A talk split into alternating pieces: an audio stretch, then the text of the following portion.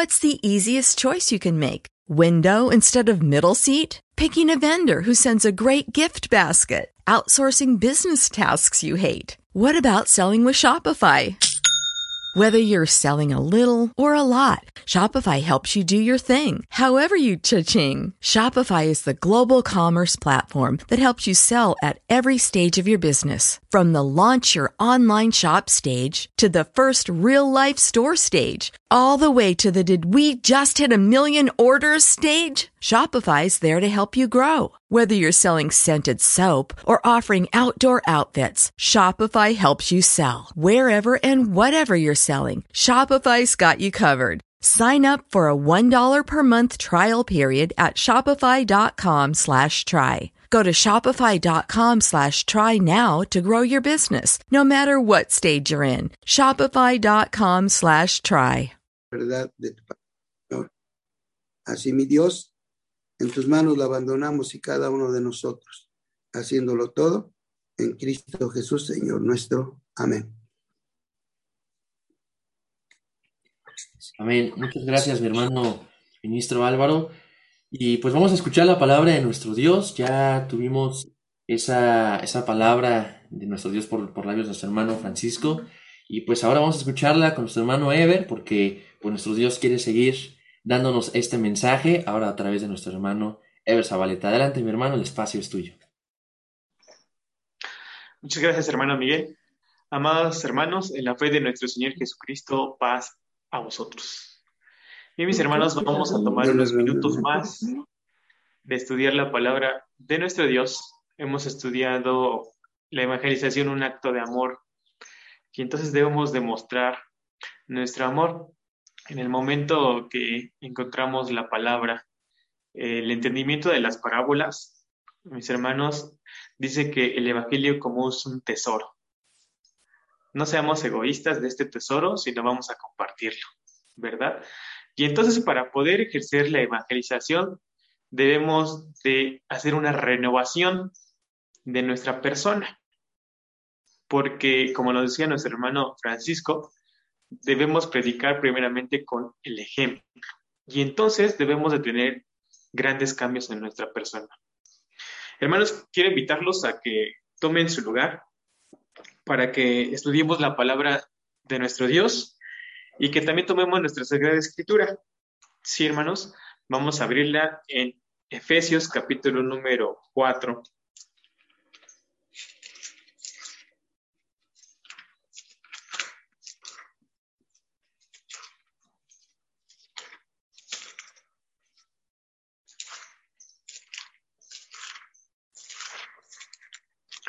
Efesios capítulo número 4, versículo número 23 al versículo número 32. Voy a darle lectura, hermanos, y quiero que me acompañen a que desde su hogar puedan leer esta parte de la escritura. ¿Sí, mis hermanos?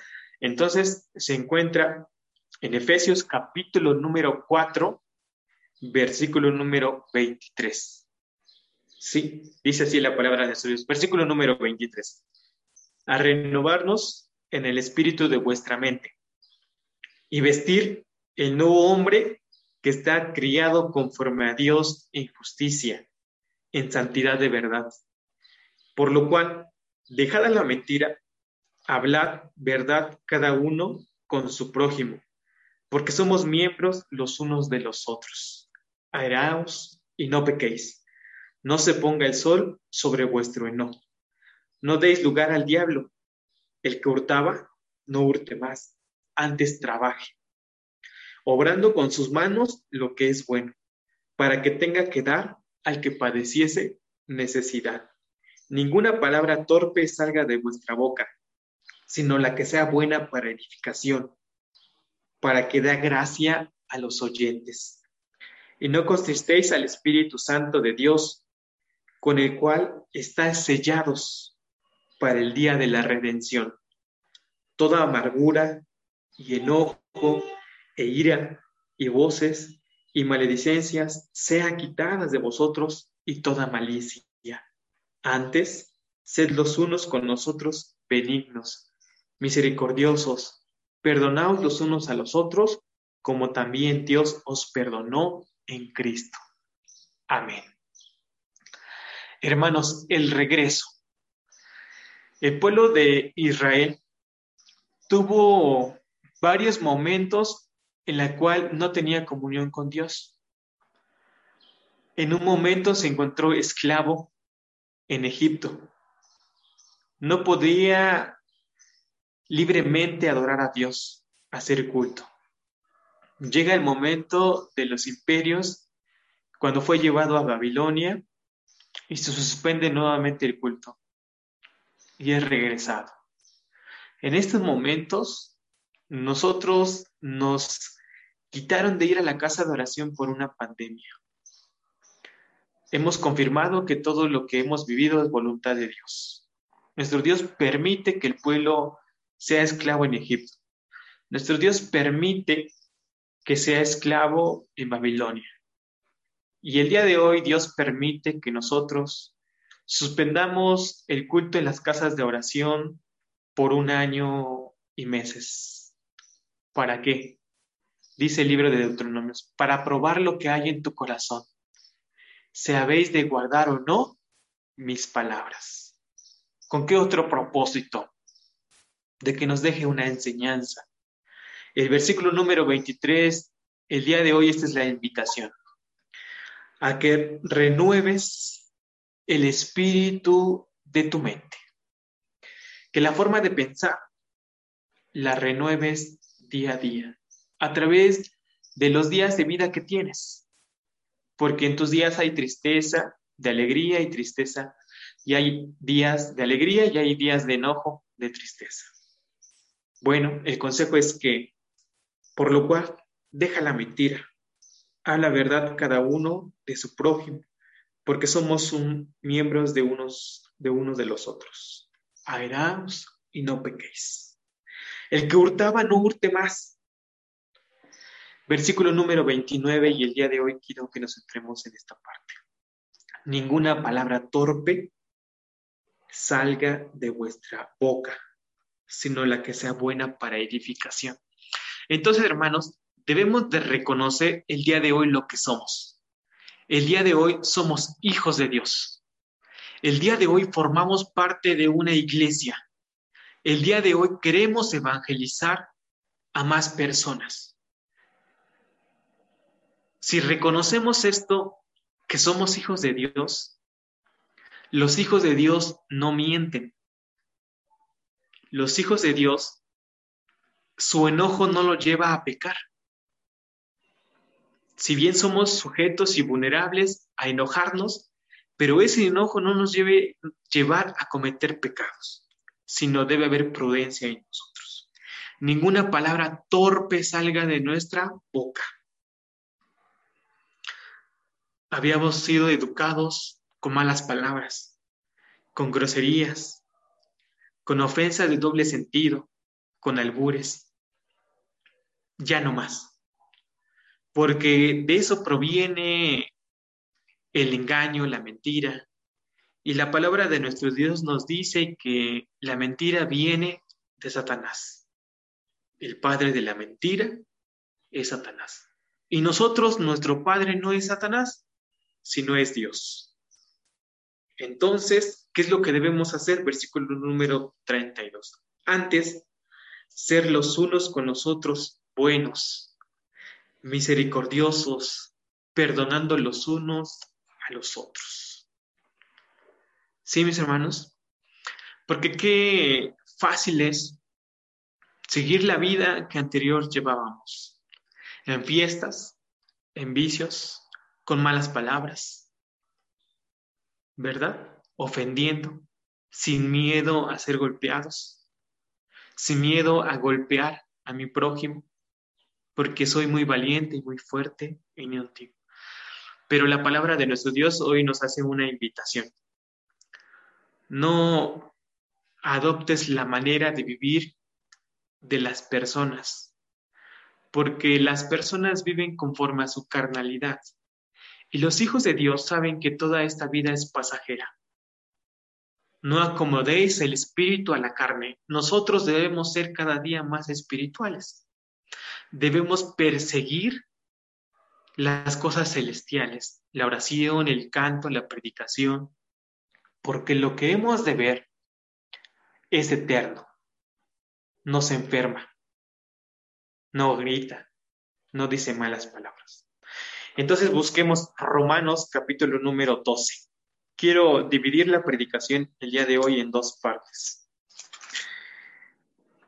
En que si hoy son nuestros primeros pasos en la iglesia de Dios, o si ya llevamos varios días, años en la iglesia de Dios y aún todavía hay mentira en nuestro hablar, todavía hay malas palabras, hay albures, renovemos nuestra manera de hablar renovemos nuestra mente, que es nuestra forma de pensar, porque eso no proviene de Dios.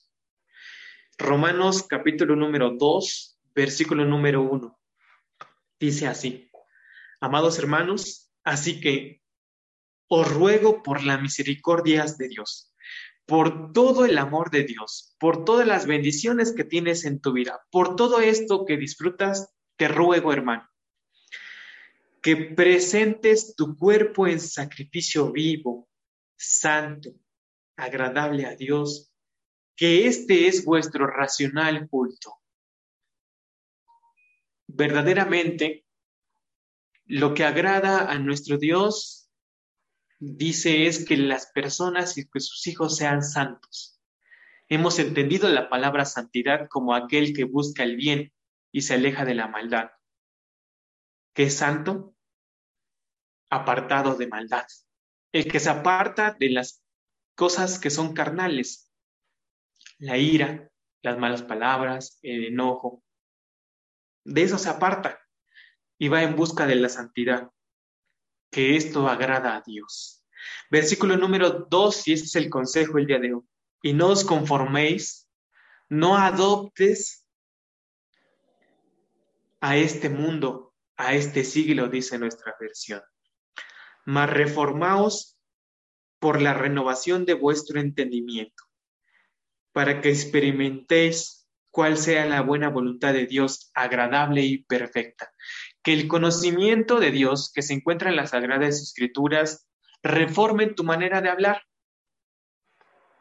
Sea la palabra de nuestro Dios quien haga el cambio. No sea el predicador, no sea el amigo, sino quien hace el cambio en las personas es la palabra de nuestro Dios. Por lo tanto, si el día de hoy escuchas este mensaje, dice la palabra de nuestro Dios, no endurezcas tu corazón. Que el que día de hoy te habla es Dios a través de la escritura. Entonces, hermanos, vamos haciendo grandes cambios. El día de el jueves nos dan una noticia y es la posibilidad de regresar a la casa de oración. Es momento de regresar renovados. Es momento de cambiar algunas actitudes que tenemos. Nuestra forma de hablar, nuestra forma de vestir, nuestra forma de socializar, nuestra manera de generar amistad. Es momento de renovarnos y hacer grandes cambios, porque debe de dejar un, una enseñanza esta pandemia. Y entonces vamos a regresar a la casa de oración renovados, como este. Aunque pareciera que es un pequeño cambio, la forma de hablar, de ya no tener mentira, de ya no decir malas palabras, pero un paso a la vez, lograremos grandes cambios. ¿Sí, mis hermanos? ¿Por qué debemos hablar de manera correcta, sin agredir a nuestro prójimo? Les decía, porque debemos reconocer que somos. Somos hijos de Dios. En la palabra de nuestro Dios, en el libro de Génesis, dice que Dios hizo al hombre a imagen y semejanza. ¿Qué debemos reflejar más? ¿Al hombre carnal o a la imagen de Dios? ¿A qué se refiere el libro de Génesis cuando dice a imagen y semejanza de Dios, a que tiene raciocinio, que piensa, que su hablar va a producir un efecto del que va a escuchar esas palabras. Y entonces nuestro razonamiento nos hace ser prudentes. ¿Sí, mis hermanos? ¿Qué es lo que debemos hacer?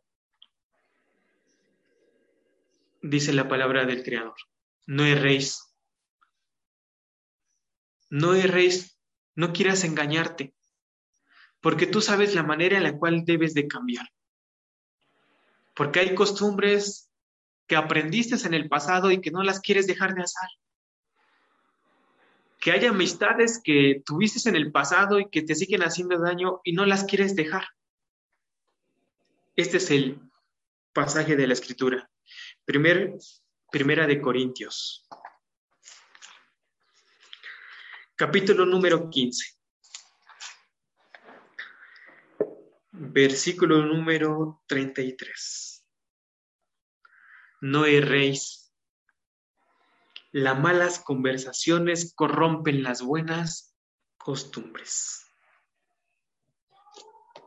Esas malas costumbres que teníamos, vamos a quitarlas. En este momento tenemos hijos en la iglesia que ya nacieron en la iglesia y que tienen buen lenguaje, que tienen una forma de hablar honesta, que siempre hablan con la verdad. Entonces, entonces, ¿de qué los debemos de cuidar? A que no tengan malas conversaciones con personas ajenas de la iglesia de Dios. Porque esas amistades, conversaciones, corrompen lo bueno que hay en nosotros. ¿Sí, mis hermanos? Entonces hacemos un análisis de nuestra vida. Muchas de las veces ¿Cómo combatimos esos pensamientos malos y esa forma de hablar que es negativa, que ofende al prójimo? Bueno, hacemos un análisis de nuestra vida y hay a veces que nos, sabemos más citas poéticas que proverbios. ¿Cómo combatimos eso? Leyendo más proverbios, leyendo la escritura. Hay a veces, hermanos, yo tengo un tío que se sabe un refrán para cada situación. Hay a veces que no sabemos más refranes, ¿verdad? Que parábolas, que bienaventuranzas, que proverbios, ¿verdad? Entonces, cambiemos lo espiritual, cambiemos y reformemos nuestro espíritu, lo que es santificado, los que, los que nos genera bien, paz, tranquilidad. Hay veces que no sabemos más películas, series, que historias bíblicas. Entonces, esas malas conversaciones, esos momentos carnales que no corrompan nuestras buenas costumbres. Híjole, yo tengo un amigo que es muy grosero, es muy vulgar. Hermanos, ha llegado el momento que se me está afectando de dejar esa amistad y después regresar por él, ¿verdad?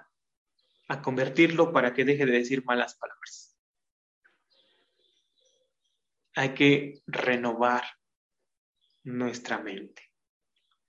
Entonces, hermano, pero yo ya estoy muchos años en la iglesia y ya no digo malas palabras, ya no digo groserías.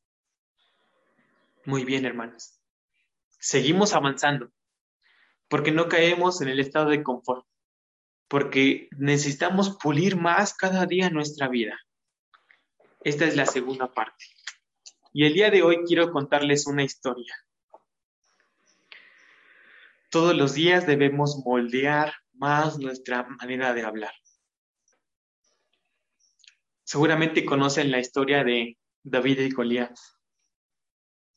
Sabemos la historia que David mata a Goliat.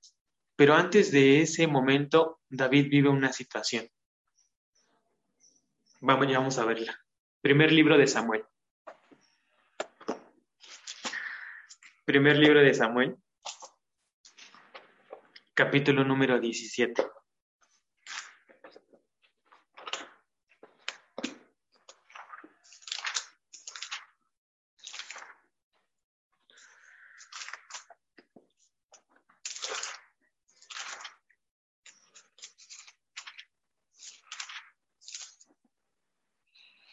Estamos en la cita, hermanos, hermanos, leamos. Es el primer libro de Samuel, capítulo número 17. Su versículo número es 17. Dice así la palabra de Dios. Y dijo Isaí a David. Isaí era el padre de David. Dice, y dijo Isaí a David, su hijo, toma ahora para tus hermanos un efa de este grano tostado y estos diez panes y llévalos presto al campamento a tus hermanos. Y llevarás asimismo estos diez quesos de leche al capitán. Y cuida de ver si tus hermanos están buenos. Y toma prendas de ellos. Hermanos, en estos dos versículos encontramos una indicación de un padre para con su hijo, ¿verdad? Y entonces rescatamos. El padre puede mandar a los hijos a cualquier actividad que él le conceda porque le va a ser para bien o para alguna actividad de la casa. Los hijos que tienen que hacer, obedecer. ¿Verdad? Y entonces es una indicación del papá hacia el hijo. Versículo número 19. Y Saúl y ellos y todos los de Israel estaban en el valle de Alcornoque, peleando con los filisteos. Levantóse pues David de mañana y dejando las ovejas al cuidado de un, de un guarda, fuese con su carga, como Isaí le había mandado, y llegó al atrincheramiento del ejército, el cual había salido en ordenanza, y tocaba al arma para la pelea. Porque así los israelitas como los filisteos estaban en ordenanza escuadrón contra escuadrón. Y David dijo de sobre sí la carga en mano del que guardaba el bajaje, y corrió escuadrón y llegando y preguntaba por sus hermanos si estaban buenos. Dice que David llega al campamento y pregunta, ¿mis hermanos están buenos? ¿Qué significa? Mis hermanos están con vida, están vivos, ¿verdad?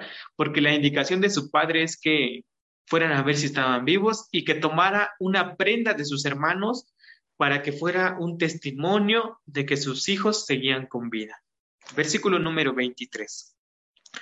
Y estando él hablando con ellos, he aquí aquel varón que se ponía en medio de dos campamentos, que se le llamaba Goliat, el filisteo de Gat, salió de los escuadrones de los filisteos y habló las mismas palabras los cuales oyó David.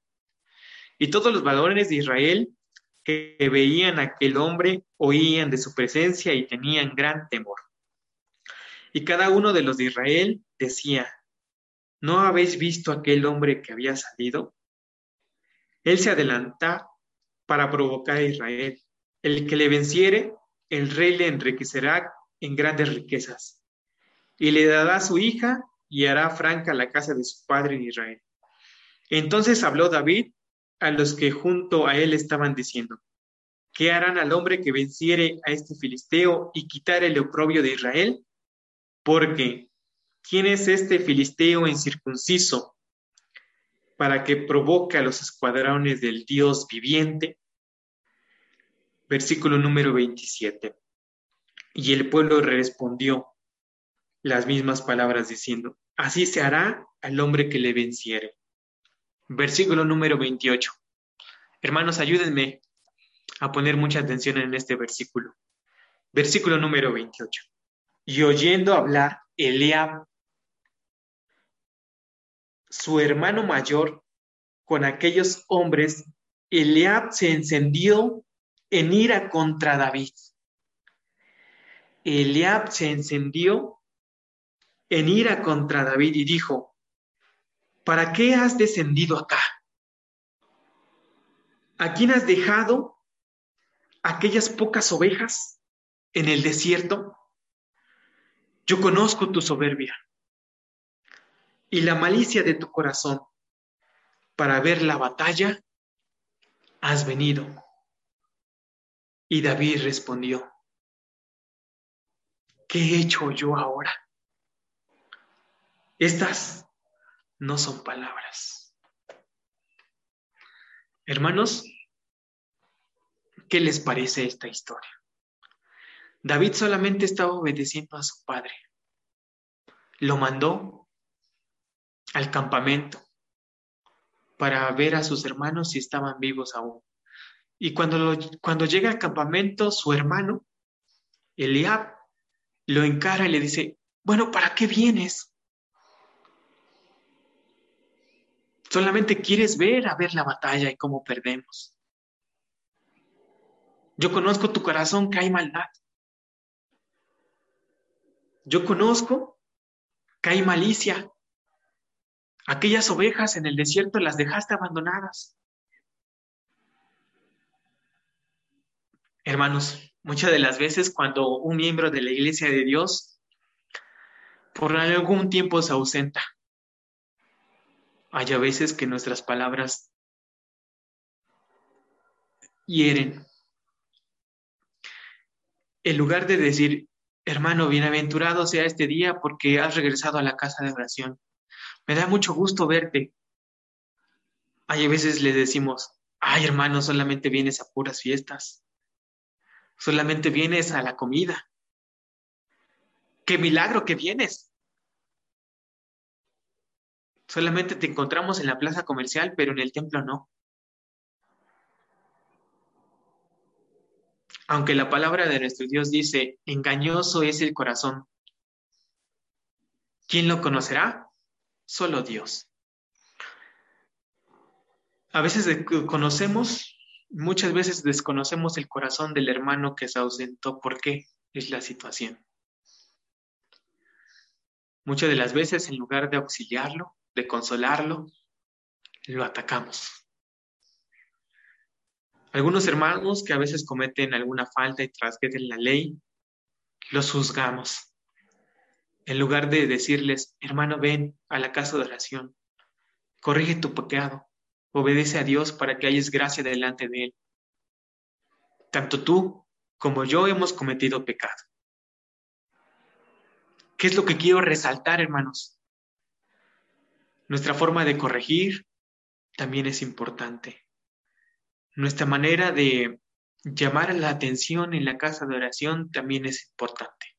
¿De qué estamos hablando? De nuestra forma de hablar, nuestra forma de expresarnos, de nuestra forma de hablar de la palabra de nuestro Dios, de nuestra manera de evangelizar. Hay a veces queremos ser como Jesús, pero el contexto de Jesús es muy diferente. Dice la palabra de nuestro Dios que en la vida de nuestro Señor Jesucristo no hubo engaño, su boca no habló engaño. El apóstol Pablo en la carta de Efesios dice, porque la medida de nuestro Señor Jesucristo es que lleguemos a ser un hombre perfecto, a la medida de la plenitud de Cristo. Este es el contexto de nuestro Señor Jesucristo. ¿Cuál? El que es un hombre perfecto. Hay a veces queremos actuar como Jesucristo y utilizar sus expresiones. Cuando corregía a los a los judíos Jesucristo llegó a utilizar expresiones como hipócritas. Apártate de mí, Satanás. Sepulcros blanqueados. Hermanos, nuestro Señor Jesucristo tenía toda la autoridad para reprender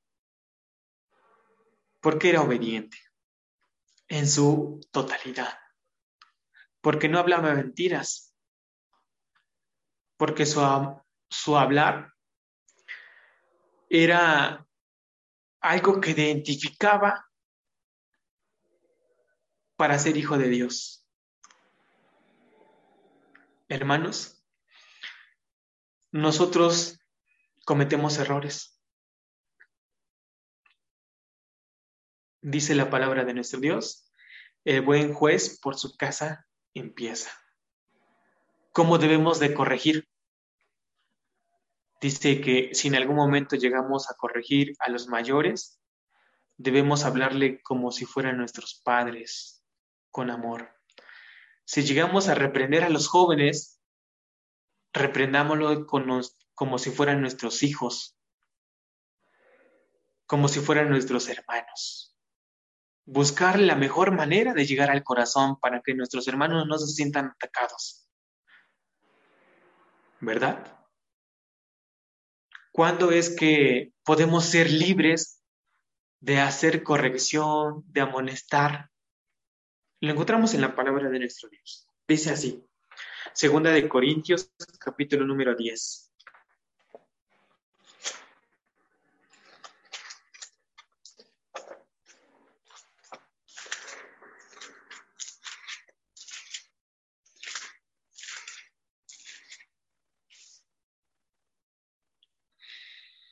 Dice así la palabra de nuestro Dios. Segunda de Corintios, capítulo número 10.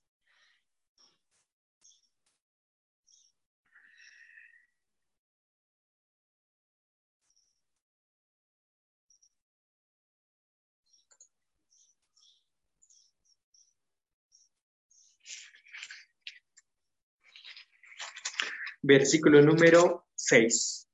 Dice así la palabra de nuestro Dios y estar, segundo de Corintios 16, y estando prestos,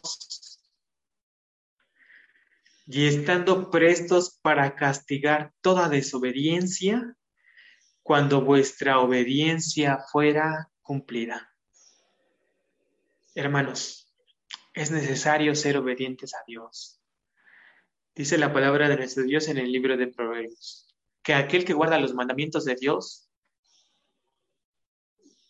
haya gracia delante de Dios y de los hombres. Nuestro comportamiento, nuestro hablar, nuestra manera de obedecer a nuestros padres es reconocida delante de Dios, pero no solamente de Dios, de los hombres. Y cuando lleguemos a amonestar sobre debes obedecer a los padres, debemos obedecer a los padres primero. Debes de dejar este vicio, pero hay a veces que nosotros tenemos el vicio de las redes sociales, tenemos el vicio del trabajo, tenemos el vicio de un deporte. Entonces, será nuestra corrección de manera asertiva cuando trabajemos primero en nuestros otros y la manera en la cual corrijamos sea en amor, sea buscando el arrepentimiento. Porque decíamos que la palabra de Dios dice, porque no queremos que ninguno se pierda, que todos los que forman de la iglesia de Dios sigan unidos al cuerpo. Alguno de ustedes es un ojo, una mano, pero todos los miembros tienen una función en la iglesia de Dios. Y ahora que regresemos a las casas de oración, si es la voluntad de Dios, si lo permite, con cuidados, con protocolos, hemos de hacer grandes cambios, reformar nuestra mente, en nuestro hablar, pero no solamente en nuestro hablar, sino en nuestro actuar. Hay una alabanza, hermanos, que se titula Hazme una fuente. Dice esta alabanza, hazme una fuente de bendiciones. Porque en la palabra de nuestro Dios encontramos esta alegoría, que cada uno de nosotros puede ser una fuente, esa fuente que contiene agua, agua viva, que es la palabra de Dios. En tu vida hay evangelio, que transformó tu vida, que purificó tu vida. Y esa agua puede llegar a terceras personas. Ese evangelio puede llegar a terceras personas y que pueda evangelizar. Así como también encontramos la alegoría de ser luz, ser esa lámpara que alumbra de la vida de la humanidad. Que nuestra luz alumbre la vida de las demás personas la alegoría de la sal de la tierra. Porque dice la palabra de nuestro Dios, tú que eres sal y pierdes tu función que es sazonar los alimentos. Si tú como hijo de Dios que eres sal y pierdes esa función, ¿de qué sirve que sea sal? Si no le vas a dar sabor al mundo, de ese sentido de los humanos en esta tierra. Para gloria mía los crié, los formé y los hice. Y si yo dejo de dar gloria a Dios, de buscar a Dios, se pierde el sentido de ser hijo de Dios. Pero quiero detenerme en esta reflexión de que debemos de ser una fuente que brote de nosotros agua dulce, porque esa es nuestra decisión. Que nuestra vida se conozca como aquel hombre que habla mentiras, que tiene un negocio y dice, te vende este producto, pero cuando lo ponemos en práctica, ese producto no funciona para lo que nos vendieron. Tenemos un negocio de mentira. ¿Verdad? Y entonces hay cambios en nuestra manera de vivir. Hablar siempre con la verdad. Seamos una fuente de bendición. Lo encontramos aquí en la carta de Santiago, capítulo número 3.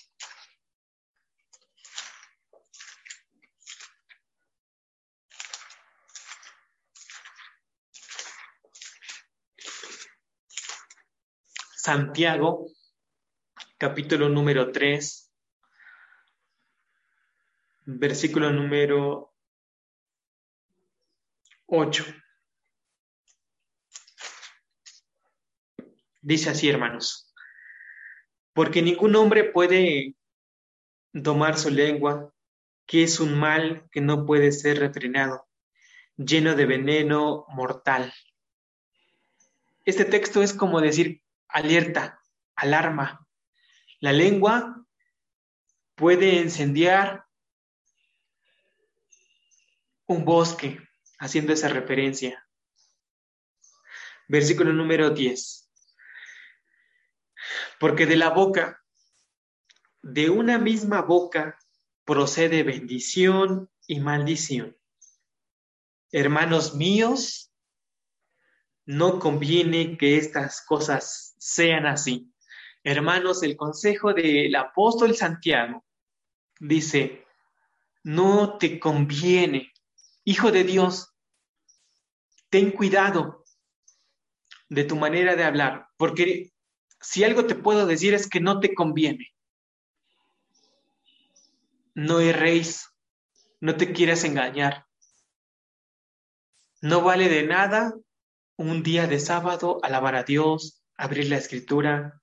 Si seis días te vas a olvidar de Dios.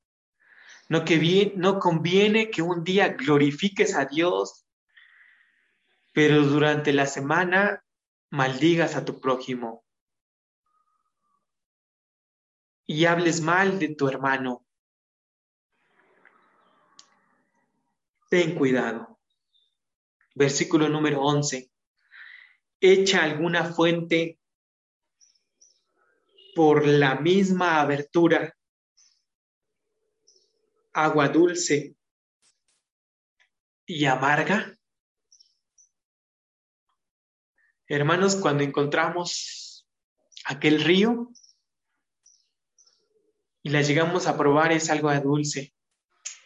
Cuando vamos al mar es agua salada son distintas fuentes. Si tú eres hijo de Dios, debe ser una fuente de agua dulce. Porque el agua salada se encuentra aquellos hijos que son hijos de la maldad, hijos del engaño. Tú no eres un hijo del engaño, sino de aquel que es verdadero. Tú eres un hijo de Dios. Por lo tanto, debe de haber en ti agua dulce. Y nos pone un ejemplo, versículo número 12. Hermanos míos, ¿puede la higuera producir aceitunas? ¿O la vid higos? No, no se puede. Así que ninguna fuente puede hacer agua salada y dulce. Esta es la reflexión. Versículo número 13. Quien es sabio y avisado entre vosotros, muestre por buena conversación quien es sabio y avisado entre vosotros, muestre por buena conversación sus obras en mansedumbre de sabiduría. Nuevamente, la conversación, la forma de hablar, la forma de corregir, sale a resaltar en la vida de los hijos de Dios. Es importante nuestra forma de hablar. Es importante nuestra forma de predicar. Es importante nuestra manera en la cual corregimos a nuestros hermanos. Debe haber siempre la palabra de nuestro Dios en nuestra forma de hablar. Siempre debe de haber una referencia en las Sagradas Escrituras cuando queramos exhortar a nuestros hermanos. Porque hay dos maneras de hablar. Aquel hombre que es rico echa mano de la mentira. Aquel hombre que tiene fama echa mano de la sabiduría, pero que es engañosa, que busca su bien, que no busca el bien de los demás.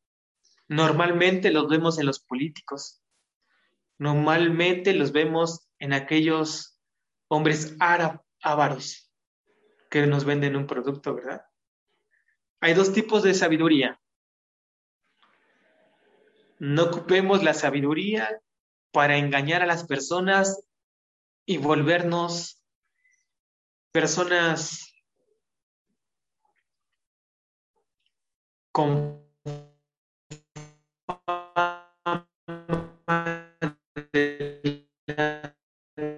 de los hombres o, pues, ver que esta sabiduría, versículo número 14, regresemos un poco, porque si tienes envidia amarga y contención de vuestro corazón, no os gloriáis ni mentirosos contra la verdad. Que esta sabiduría, que no es la que desciende de lo alto, sino terrena, animal y diabólica, porque hay envidia y contención, allí hay perturbación y toda obra perversa.